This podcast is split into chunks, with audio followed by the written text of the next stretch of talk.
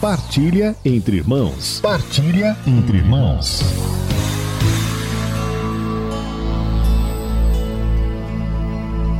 Todo cristão é chamado à caridade.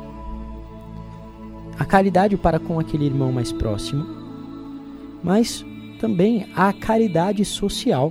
Aliás, a vida social e a vida política é uma forma privilegiada de exercer a caridade cristã. Por isso, a igreja dá a sua palavra, o seu ensinamento sobre os temas sociais. E o conjunto de orientações da Igreja Católica para os temas sociais se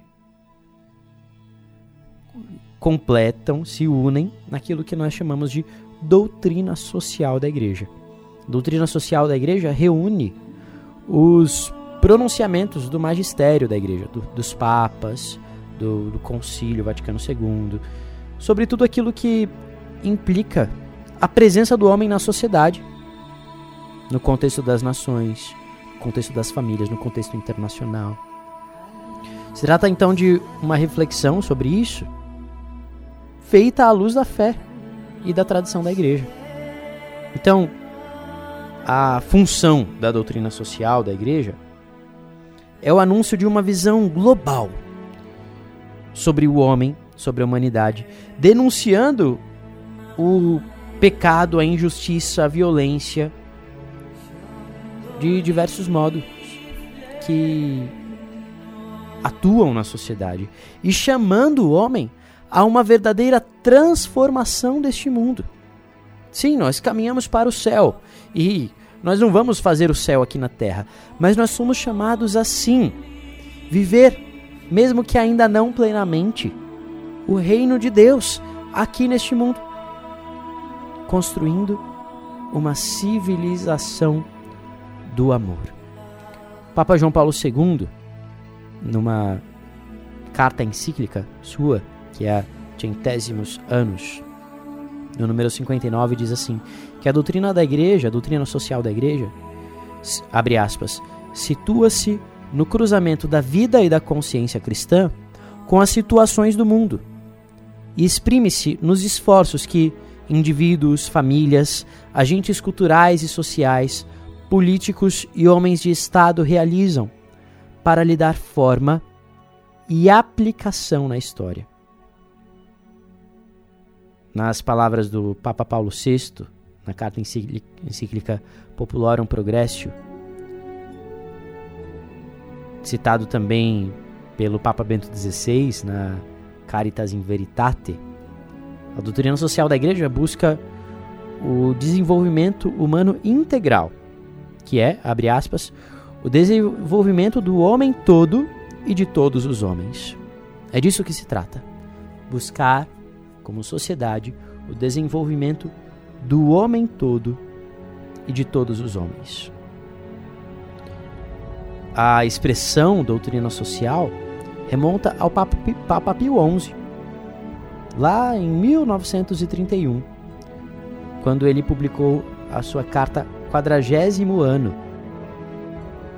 Lembrando, né, é quadragésimo ano, ou seja, é, depois de 40 anos, da carta, do documento de, do magistério que inaugurou, digamos assim, formalmente, a doutrina social da igreja, que é uma encíclica da, do Papa Leão XIII, chamada Rerum Novarum.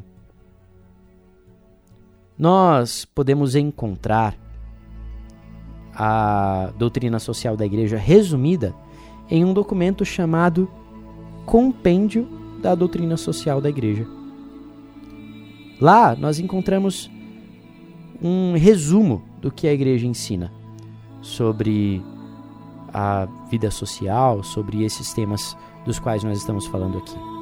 Lá nesse compêndio, no número 83, nós lemos que a doutrina social implica responsabilidades referentes à construção, à organização, ao funcionamento da sociedade, obrigações políticas, econômicas, administrativas e vale dizer, de natureza secular, que pertencem aos fiéis leigos, sobretudo. não aos sacerdotes e aos religiosos.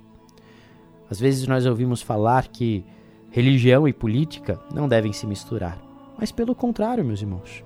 A nossa religião nos leva a assumir com responsabilidade os nossos deveres sociais, políticos. E, sobretudo, nós precisamos de cristãos leigos bem formados para que a vida política seja permeada dos valores do Evangelho. Nós temos como linhas gerais, como principais é, bases, alicerces, como princípios da doutrina social da igreja. Primeiro, a dignidade da pessoa humana. A igreja não pensa, em primeiro lugar, no Estado, num partido, em grupos. A igreja pensa na pessoa. Uma sociedade só vai ser justa se respeitar a dignidade de cada pessoa, acima dos grupos. A igreja olha para cada um como imagem e semelhança de Deus, e que, portanto, precisa ser cuidado. Depois, o segundo grande princípio da doutrina social da igreja é o bem comum. Nas palavras é, da, do documento Gaudium et Spes, se trata do conjunto das condições da vida social que permitem tanto aos grupos como a cada membro alcançar mais plena e facilmente a própria perfeição. Tudo aquilo que o Senhor nos dá é dado para ser colocado a serviço. Na prática, o bem comum se refere aos serviços essenciais ao ser humano, como acesso à alimentação, habitação, trabalho, educação, cultura, transporte, saúde, informação, liberdade. Implica também o empenho pela paz, organização dos poderes do Estado, proteção do meio ambiente, um sólido ordenamento jurídico. Depois vem ainda o princípio da subsidiariedade. Significa que as instituições e organismos de ordem superior, as grandes organizações, devem dar apoio para as pequenas organizações. E ao mesmo tempo, as pequenas organizações, como a família, que é a célula base da sociedade, deve ter liberdade para fazer aquilo que lhe compete. Aquilo, as organizações que estão acima, por exemplo, o Estado, não deve substituir a família, por exemplo, na educação dos filhos, mas lhe dar apoio naquilo que ela, necessita. E por fim vem o princípio, e um princípio que diz respeito a todos nós, que é o princípio da solidariedade, que é mais do que um sentimento de compaixão pelos males dos outros. Não, é uma determinação firme, perseverante, sem empenhar pelo bem de todos. Todos nós somos responsáveis verdadeiramente por todos os outros. Hoje, peçamos ao Senhor que nos faça solidários. Ser cristão é necessariamente se abrir ao outro. Ser cristão não é viver a sua fé de modo egoísta. Não. O cristão se faz semelhante a Cristo e deseja que o reino de Deus e os valores do reino se façam presente na sociedade, se façam presentes na sociedade humana. Que o Espírito Santo nos anime nos encoraje para que criemos aqui neste mundo uma civilização do amor rumo à pátria definitiva, que é a pátria celeste. Glória ao Pai, ao Filho e ao Espírito Santo, como era no princípio, agora e sempre. Amém.